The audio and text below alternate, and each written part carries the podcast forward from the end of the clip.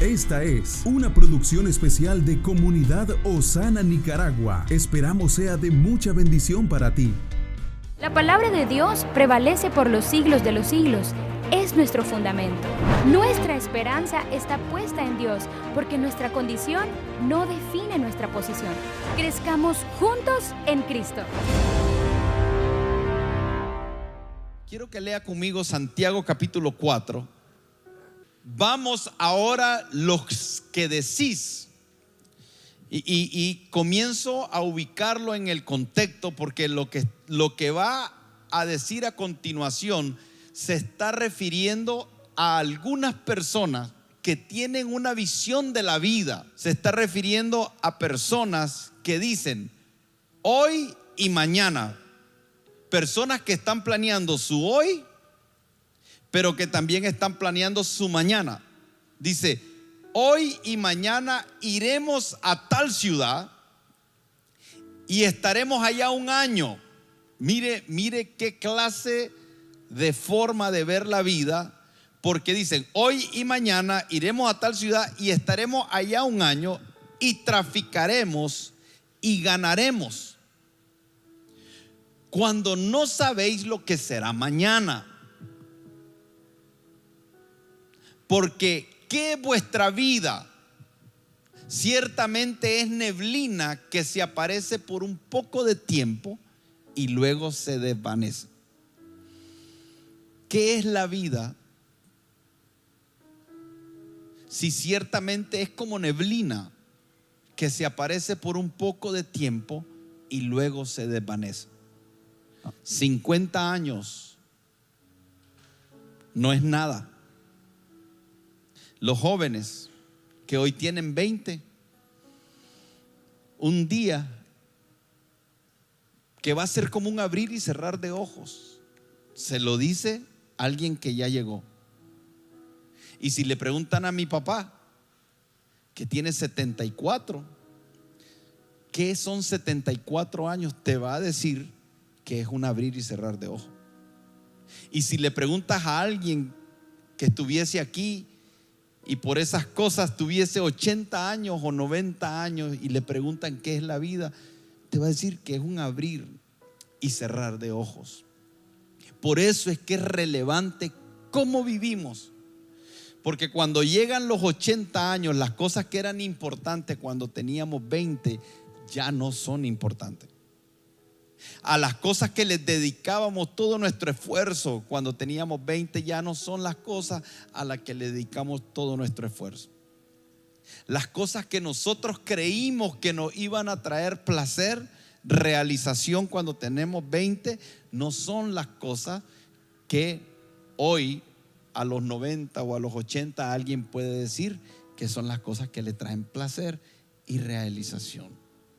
Entonces esto es muy profundo porque dice, ciertamente es neblina que se aparece por un poco de tiempo y luego se desvanece. En lugar, o sea, no deberían de pensar así, en lugar deberías de decir, si el Señor quiere, viviremos y haremos esto o haremos aquello. Aquí nos está hablando de personas que disponen de la vida con una seguridad que planean hacia adelante como que si supieran cada detalle de lo que va a ocurrir. Planean ir a lugares, planean periodos de tiempo, planean negocios, planean ganancias, planean una forma de proceder, pero no saben ni siquiera lo que va a acontecer unos segundos. Mire, en este momento usted y yo estamos aquí Y en los próximos 5 segundos, 30 segundos, minutos y horas, pueden ocurrir cosas que jamás esperamos que pudieran ocurrir. No se nos vino a la mente. Entonces lo que está diciendo aquí es que debemos de tener cuidado de no vivir de una forma soberbia, porque soberbio es creer que nosotros tenemos el control que nosotros podemos disponer de cosas que no podemos disponer. Por el contrario, dice, deberían de decir, si el Señor quiere, viviremos y haremos esto y aquello. Si el Señor, si el Señor, usted puede reconocer que solamente podremos hacer algo si el Señor quiere. Y solamente viviremos si el Señor quiere.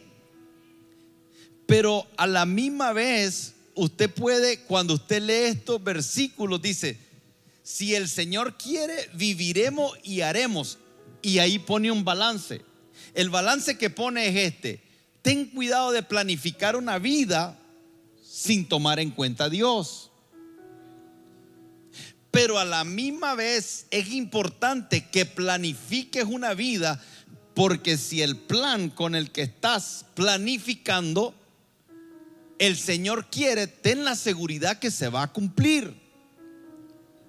Entonces, de alguna manera, el problema no está en, en planear.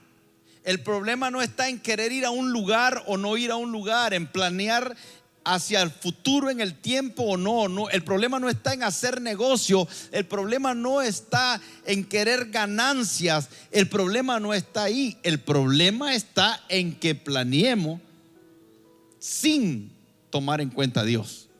Hay una condición en el plan y el plan, la condición es si el Señor quiere.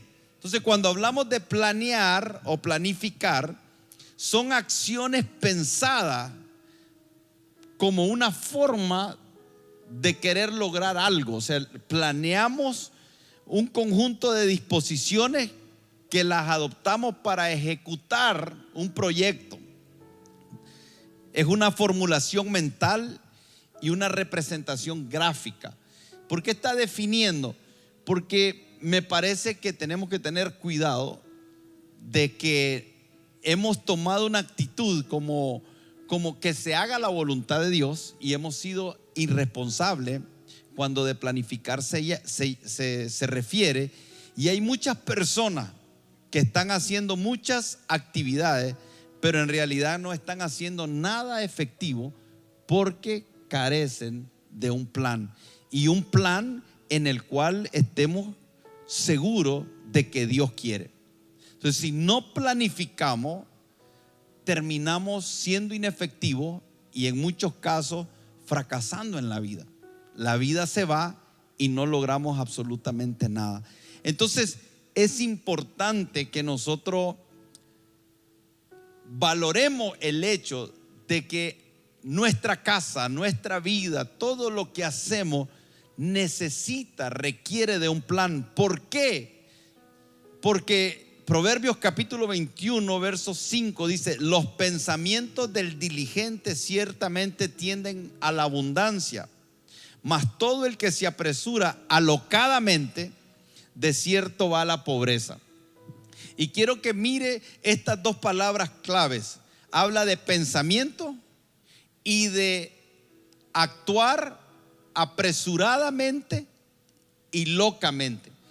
Tanto esto de alocadamente como lo, lo, que también tiene que ver con los pensamientos, es de dónde se establece un plan. Entonces, a como es el hombre en, en su pensamiento, así es él. Dice, el que piensa con diligencia, ciertamente tiende a la abundancia. La abundancia y la pobreza están definidas por tu forma de pensar. Esto es, tremendo porque la pobreza no tiene que ver con el país donde yo vivo. Hay gente que vive en los países más prósperos del mundo y están en pobreza. Y entiéndase pobreza no como la ausencia de dinero. La pobreza es mucho más que la ausencia de dinero. Hay personas que son ricas y son pobres en su forma de pensar. Yo he visto personas que tienen dinero y viven como pobres en muchos aspectos. Entonces quiero que entiendan la pobreza no como la ausencia de dinero, sino como una forma de pensamiento. Es muy difícil que alguien que actúa apresuradamente y alocadamente planifique. Es más, le voy a decir, es imposible que alguien que planifica actúe apresuradamente y actúe locamente. Porque planificar requiere detenerse a pensar hacia futuro. Entonces cuando nosotros hablamos de la visión, la visión es poder ver hacia futuro. Pero cuando hablamos de planificar es poder pensar hacia futuro. Entonces, alguien que piensa hacia el futuro no puede actuar apresuradamente. Y alguien que piensa, piensa, se toma el tiempo para pensar, no va a actuar locamente. Y si usted se detiene a pensar, eso va a producir que tu vida sea una vida abundante, pero no solamente en dinero. Tú puedes tener una vida abundante con tu familia, Tú puedes tener una vida abundante como individuo, disfrutar la vida, que los 50, que los 100 años que el Señor te permita, cuando tú llegues al final de tus días, tú puedas decir, viví abundantemente. Para eso va a requerir que te detengas a pensar cómo quieres llegar cuando tengas 100 años. ¿Dónde quieres ver tu familia hacia el futuro? ¿Dónde quieres ver tu ministerio hacia el futuro? ¿Dónde quieres ver tus finanzas hacia el futuro? Planificación es lo que marca la diferencia entre la abundancia y la pobreza.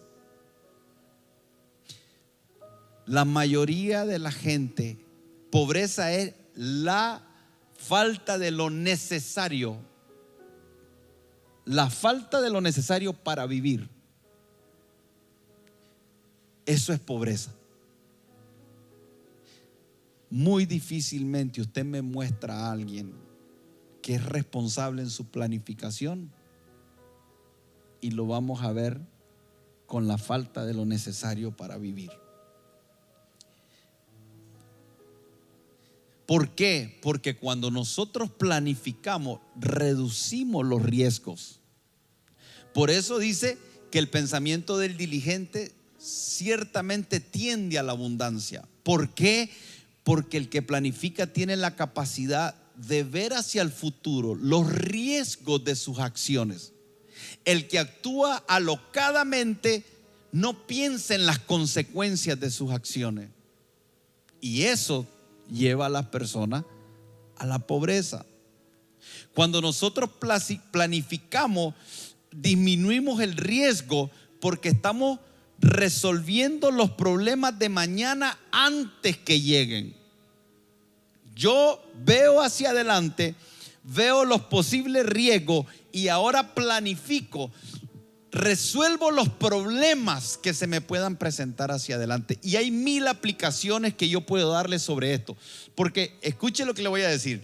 Si usted tiene un hijo de dos años hoy, usted puede planificar, resolver los problemas que usted pueda tener con ese hijo cuando tenga 20 años. Planifica la educación de su hijo. Y cuando me refiero a educación, no me estoy refiriendo a la universidad. Hay muchos padres que planifican para la universidad desde que están en el vientre de la mamá. Abren una cuenta de ahorro. Muchos padres están enviando a sus hijos fuera del país, a las mejores universidades. Quieren pagan mucho dinero para que estén en los mejores colegios, pero ellos nunca se preocuparon verdaderamente por la educación integral de sus hijos. Solo se preocuparon para que los prepararan en una profesión, para que tuviesen la capacidad de ejercer un trabajo y poder sostenerse. Esa no es la educación integral que tu hijo necesita planificar te resuelve problemas hoy que se te van a presentar en el futuro. Y te di un ejemplo de tu hijo. Planifica en tu matrimonio, planifica en tu negocio, planifica con tu iglesia, planifica en, en, en, en todo. No hay nada que quede fuera de la planificación. ¿Por qué la planificación impide? ¿Por qué la planificación impide y, reduce los riesgos? Porque la planificación te lleva a que no desperdicies los recursos. La planificación te va a llevar a que conserve energía y la dediques a aquellas cosas que verdaderamente son importantes. La planificación va a trazar el curso necesario para que llegue a tu destino deseado y puedas continuar hacia el siguiente nivel. Nos ayuda la planificación a crear un sistema y una estructura que nos dé sostenibilidad, estabilidad. Planificar incrementa la creatividad. Vos no tenés idea, cuando yo me siento a escribir, el montón de ideas que me salen. Yo por eso uso mucho la pizarra y escribo mucho, porque agarro algo y cuando comienzo a escribir, la creatividad se activa y comienzo a ver cosas. Mejora la calidad de decisiones que tú tomas en la vida. Mejora de forma potencial la calidad de decisiones que tú estás tomando. Planificar, ¿sabes lo que hace? Te da credibilidad ante las personas. Una de las cosas que a mí más me atemoriza es cuando alguien viene con buenas ideas y me quiere vender algo y no tiene un plan me atemoriza, me, me genera incertidumbre, me da ansiedad y no puedo decirle, dale. No, quiero que vayas y lo plasmes, ponelo en un papel, escribime, sea lo que sea que me van a consultar, les digo, no, escribime o escribímelo en la pizarra, porque tengo una pizarra grande en mi oficina y le digo, escribímelo ahí o tráeme papel y escribímelo, porque si no lo puede plasmar, quiere decir que no lo tiene claro y a mí me genera incredulidad, desconfianza. Pero alguien que planeó y se tomó el tiempo para escribir y yo puedo leer y ver los detalles, eso genera credibilidad. Entonces en realidad los planes lo que van a revelar son nuestras debilidades y nuestras fortalezas. Porque las debilidades no quiere decir que no debas hacer. Lo que sí te dice cuando en el plan tú ves las debilidades, lo que te dice es, tienes que tomar acciones hacia futuro para que esas debilidades no impidan tu objetivo. Entonces aún aquellas cosas que cuando estamos planificando las vemos como debilidad son una bendición porque nos dan la oportunidad de ver hacia futuro y decir, voy a corregir eso. Pero se convierte en una fortaleza cuando ves las oportunidades que están ahí y puedes tomarlas.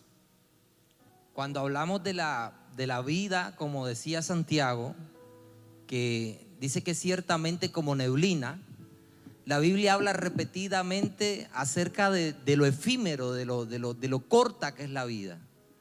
Pero habla precisamente por eso, porque durante mucho tiempo a nosotros como iglesia se nos vendió la idea de que planificar no era espiritual, de que planificar no era de Dios, de que nosotros necesitábamos dejar que Dios hiciera su voluntad en nosotros y que las cosas iban a salir por sí solas y que no necesitábamos planificar. Y hablando acerca de lo efímero de la vida, por ejemplo, como la flor que brota y se marchita y como una sombra que huye y no permanece. Así es nuestra vida. En otra parte, en Salmo dice que es como agua esparcida sobre tierra, o sea, que inmediatamente. En otra parte, en Salmo capítulo 102 dice, mis días son como sombra que se alargan y no, y perdón, y, no me, y yo me seco como la hierba. O sea, habla de lo temporal, de lo poco, del poco tiempo que nosotros tenemos como vida y necesitamos aprovecharla al máximo. Y para ilustrarlo mejor se lo, se lo, se lo explico de la siguiente manera. No sé a cuántos en algún momento le ha tocado hacer un viaje de pocos días a un lugar. Y uno dice, yo necesito aprovechar al máximo ese viaje. ¿Y qué hacemos cuando uno tiene que hacer un viaje y tiene pocos días? Uno comienza a planificar desde que uno llega, ¿qué va a hacer? Voy a hacer esto, voy a hacer lo otro, voy a hacer lo otro, voy con el fin. ¿Cuál es el fin de planificar anticipadamente? Aprovechar al máximo el tiempo. ¿Me están entendiendo? Lo mismo pasa con nuestra vida. Nosotros necesitamos entender que nuestra vida es corta y necesitamos establecer una planificación. ¿Con qué fin? Con aprovechar el máximo nuestro tiempo. Al fin de que, al fin de que cuando lleguemos a la presencia del Señor hayamos cumplido con todo lo que Él estableció para nuestra vida, con que no hayamos desperdiciado el tiempo, porque si hay cosas o algo que uno no logra recuperar, es el tiempo desperdiciado. Entonces necesitamos ponerle énfasis a establecer planificación en todas las áreas de nuestra vida para poder ver resultados abundantes. Jesús, cuando hablaba con sus discípulos en Lucas 14, 28, nos da una, una perspectiva de lo valioso que es planificar. Porque básicamente cuando uno planifica es un buen medio para acabar la carrera. Y dice Lucas 14, 28, dice, porque ¿quién de vosotros, queriendo edificar una torre, no se sienta primero? Y esa expresión sentarse primero tiene que ver con planificar y calcula los gastos, a ver si tiene lo que necesita para acabarla. No sea que después de que haya puesto el cimiento y no pueda acabarla, todos los que lo vean comiencen a hacer burla de él, diciendo, este hombre comenzó a edificar y no pudo acabar. Y aquí es donde nosotros también podemos encontrar lo valioso que es planificar. Porque hemos, hemos, estado hablando de cómo Dios nos da una visión, nos da un sueño, nos da retos en nuestra vida.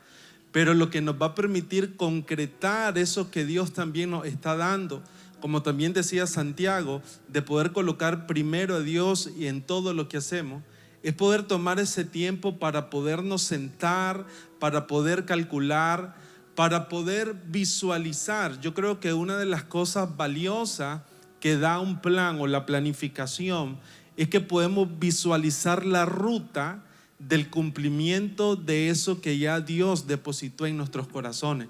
Poder ver cómo lo vamos a alcanzar porque un plan básicamente lo que hace es revelarnos el cómo llegamos a lo que se ha planteado o a lo que Dios nos ha dado. Y, nos va a ayudar también a evaluar la situación concreta en la cual pudiéramos estar en nuestro presente, pero también nos va a proyectar hacia lo que estamos viendo hacia adelante. Complementando lo que se ha hablado, planificar nos va a ayudar a reducir la incertidumbre y va a ayudar a minimizar los riesgos. Si usted va a abrir un negocio, eh, definitivamente, y va donde un inversor, lo primero que le va a pedir es cuál es el plan para ese negocio. La idea puede ser interesante, bonita, atractiva, pero si no hay algo que sustente, eso no va, no va a prosperar. Entonces, un plan, la planificación va a ayudar a reducir incertidumbre, va a ayudar a minimizar los riesgos porque uno puede ver cuáles son esos riesgos o visualizarlo y eso me va a ayudar a tomar una previsión en el caso de si pasa esto o pasa el otro. Eh, va a generar otro, otra situación, otro beneficio que genera la planificación, que genera compromiso dentro de, dentro de un equipo o dentro de una, familia. Es decir, si podemos planificar eh, nuestro hogar, nuestra familia, nuestro matrimonio, planificar lo que hacemos acá en la iglesia, realmente le da una, hace que la visión también se, pueda llegar a todos en la organización. Y eso debe ayudar a generar un compromiso y una motivación basado en, una, en esa visión que Dios ha dado. Eh, también nos ayuda a validar si eso es factible, qué tan factible es que se logre llegar si no es por esta ruta, puedo intentar por otra ruta. Obviamente nosotros lo estamos hablando desde, los principios que están establecidos en las palabras de Dios. Pero qué importante es poder identificar eso. Eh, pero también otra cosa que sucede en la planificación es que es algo permanente, es algo que sucede día con día. Si usted va a iniciar su día, hasta el día de hoy debió haber planificado venir a la iglesia, estar acá, el, el saber cuál es el objetivo de estar aquí. Mañana será otro día. ¿Qué plan está establecido para el día siguiente? Es decir, esto es sencillo. A veces la planificación la podemos ver como algo muy complejo, como algo que, que es tedioso, molesto, pero realmente da mucha productividad y es- esto es algo que todos los días podemos nosotros hacerlo. Eh, y va a dar sobre todas las cosas a nuestra vida una, una dirección de lo que nosotros en lo que estamos caminando. Algo, algo sencillo. ¿A qué hora mañana me puedo levantar a orar? ¿Qué tiempo yo le puedo dedicar a leer la palabra? ¿Qué tiempo yo puedo tener a com- comunión con Dios? No estoy hablando de entrar en, un, en, un, en, un, en algo cuadrado, pero sí un orden que nos ayude a ser productivos en lo que nosotros hacemos día con día. Isaías 14, 24 dice, Jehová de los ejércitos juró, diciendo, ciertamente se hará de la manera que lo he pensado y será confirmado como lo he determinado. Quiero leerte otra versión de ese mismo pasaje que dice, el Dios Todopoderoso ha hecho este juramento, mis planes no fallarán, tal como lo dije, todo se cumplirá. Dios no está improvisando. Y Dios no está dejando nuestra vida y el curso de la humanidad al azar. Dios tiene un plan establecido. Por eso es que en la escritura también dice que Cristo fue inmolado desde antes de la fundación del mundo, que Cristo fue entregado como el cordero que iba a ser eh, la propiciación perfecta para la salvación de la humanidad antes que el mundo fuese fundado. ¿Qué significa esto? Ya Dios sabía que la humanidad iba a fallar y ya Dios tenía un plan para poder redimir a la humanidad. Si el Dios, creador de todas las cosas, tiene un plan, es alguien que ha planificado para que todo salga bien, ¿cuántos más nosotros que fuimos hechos a imagen y semejanza de Él también debemos de planificar? Y dice también otro pasaje en el libro de Jeremías 29:11, porque yo sé los pensamientos que tengo acerca de vosotros dice Jehová, pensamientos de paz y no de mal. ¿Para qué? Para daros el fin que esperáis. Y otra versión dice, mis planes para ustedes, en ese mismo pasaje de Jeremías 29:11, mis planes para ustedes solamente yo lo sé, y no son para su mal, sino para su bien, para darle un futuro lleno de bienestar. Dios tiene un plan con cada uno de nosotros, y Él lo ha dejado establecido en su palabra, y nosotros lo podemos ver a lo largo de las escrituras. Él le dijo a un profeta que desde antes que estaba en el vientre de su madre lo conoció y lo dio por profeta a las naciones.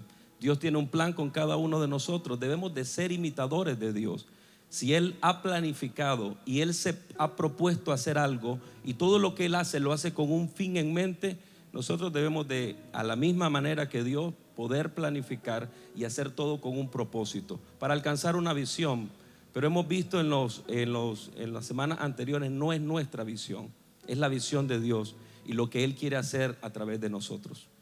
Y quisiera leer el mismo versículo porque lo iba a mencionar, pero en la versión de la Biblia Las Américas, el Jeremías 29:11. Y dice, yo sé los planes que tengo para ustedes. Entonces, yo miro aquí Dios expresando que Él conoce, Él sabe qué planes tiene para nuestra familia, para nuestro matrimonio, para nuestras finanzas, para nuestro futuro. La pregunta que yo me hago a mí misma, y tal vez ustedes pueden hacérsela a ustedes mismos, ¿saben ustedes los, que, los planes que Dios tiene para su familia? ¿O conocen solo los planes que ustedes tienen para sus hijos? Como una, concluir una carrera, concluir un, estudios, especialidades. ¿Tienen ustedes proyectos, planes para su familia? Y la pregunta, ¿saben cuáles son los planes de Dios para sus hijos? ¿Están incluidos en sus planes los planes de Dios? Porque Dios sí conoce, sí conoce lo que quiere hacer con nosotros aquí en la tierra. La pregunta es que si nosotros nos tomamos el tiempo para descubrir ese plan que Dios tiene, Porque en realidad el plan que Dios tiene es de bienestar, es de esperanza, es de un futuro prometedor. ¿Qué pasa cuando nosotros no incluimos dentro de nuestros planes los planes que Dios tiene? Y hay algo que mi esposo decía al inicio y dijo, usted no es un accidente. Y yo dije, sí, nosotros no somos un accidente. Y, la respuesta que vino a mi corazón es esta, no somos un accidente porque somos un recurso de Dios aquí en la tierra. Y somos un recurso de Dios aquí en la tierra porque Dios tiene planes con su vida como ese recurso. ¿Sabe que un accidente es algo improvisto? Algo que no se esperaba, algo que pasó de repente. Usted no es eso dentro de los planes de Dios estaba usted, no, yo también, todos nosotros, el estar hoy aquí para una razón específica, ser esa provisión, ser ese recurso para su casa, para su familia, para sus hijos, ser ese instrumento de Dios. Para muchas personas. ¿Sabe qué? Usted y yo no somos un accidente de Dios. Usted y yo somos un recurso de Dios para la nación. Usted y yo somos un recurso que cargamos algo de parte de Dios para ser de bendición a esta tierra. Y sabe qué, yo estaba viendo aquí y decía en, en esto que yo escribí, los planes del hombre que puede pensar, trazar para su vida, no necesariamente coinciden con los de Dios. Y es ahí donde nosotros nos tenemos que tomar el tiempo, porque sabe, Dios dice que predestinó desde antes nuestra estadía aquí en la tierra. O sea, Dios pensó en nosotros desde antes de la creación. Y Dios es un Dios planificador por excelencia. Y bueno, y si hablo en mi persona, yo no soy una persona que, puede, que desarrolla muy bien la, ser planificadora. Yo creo que en mi casa mi esposo es el que realmente es un planificador. Y a veces pasa un caos porque él es, él es tan planificador y yo tal vez soy un poco no tan planificadora, pero sí algo les quiero decir. A las personas que tal vez no tenemos esa característica muy bien desarrollada, pero sí tenemos que recordarnos que fuimos creados a la imagen y semejanza de nuestro Padre. Y si Él es alguien que es planificador por excelencia, ¿cuántos de nosotros debemos de reflexionar y tomarnos el tiempo que en realidad debemos de planificar si dentro de este año no vayamos a, largo plazo, a corto plazo. ¿Cuántas cosas nosotros hemos escrito en un papel? Y no solo escrito, planificar. ¿Sabe que es importante? Planificar y ser un hacedor de ese plan, un ejecutor de ese plan. Mi esposa dice, yo no soy tan planificadora. Aquí no estoy para decirle qué porcentaje es ese tan, Puede ser tan de mandarina o tan de naranja, no sé. o té de tan. Pero, pero sí la planificación es algo que todos debemos desarrollar. Ella puede decir, yo no soy tan planificadora y, y en este caso, que es uno de los pocos casos donde yo hago las cosas mejor que ella, casi en todas las hace ella mejor que yo, pero en este caso de planificar, yo le digo que si yo no estuviese ahí, en este caso, hay muchas cosas que ella ya hubiese aprendido por experiencia. Cada vez que algo te sale mal, es una oportunidad para tomar precaución para la próxima vez. El problema es que algunos dicen por ahí que el ser humano es el único en toda la creación que tropieza dos, veces con la misma piedra es importante esto. Esto no es algo, tenga cuidado, si mi esposa dice, yo no soy tan planificadora, tenga cuidado de que no se establezca en su corazón como que usted puede vivir así. Ella no está diciendo eso. Ella lo que está haciendo es una comparación entre los dos. No está menospreciando el hecho de la importancia de planificar. Porque la iglesia tiene la tendencia a los extremos y usted me va a escuchar decir esto muchas veces, porque tristemente lo que hacemos en la iglesia nos volvemos extremistas, nos vamos a los polos y cometemos un grave error. Pero por otro lado también dice, el Espíritu Santo nos va a recordar, nos va a recordar algo que, que ya pudimos haber aprendido de Él. Y entonces yo no puedo venir a predicar un mensaje aquí sin haber planificado el mensaje. Eso sería irresponsable para con ustedes. Su tiempo es valioso. Nosotros tenemos la responsabilidad de enseñar. La predicación es uno de los asuntos más relevantes de la iglesia. Porque la predicación es cuando se enseña el Evangelio. Entonces yo no puedo venir a improvisar aquí un mensaje. No creo en la improvisación. Creo en ser guiado por el Espíritu Santo desde la preparación que yo hice. Pero yo no puedo pretender venir a ser guiado por el Espíritu Santo y no haberme tomado el tiempo de dedicación diligentemente como alguien responsable al estudio y a la preparación. Tiene que haber algo previo. Por eso yo les decía a ellos, ¿cuál es el objetivo de esta noche? Tenemos un objetivo. Y el Espíritu Santo nos puede guiar desde ese objetivo o cambiar el objetivo, pero si Él lo cambia es un asunto de Él. Yo no me escudo, no escudo mi responsabilidad en el Espíritu Santo.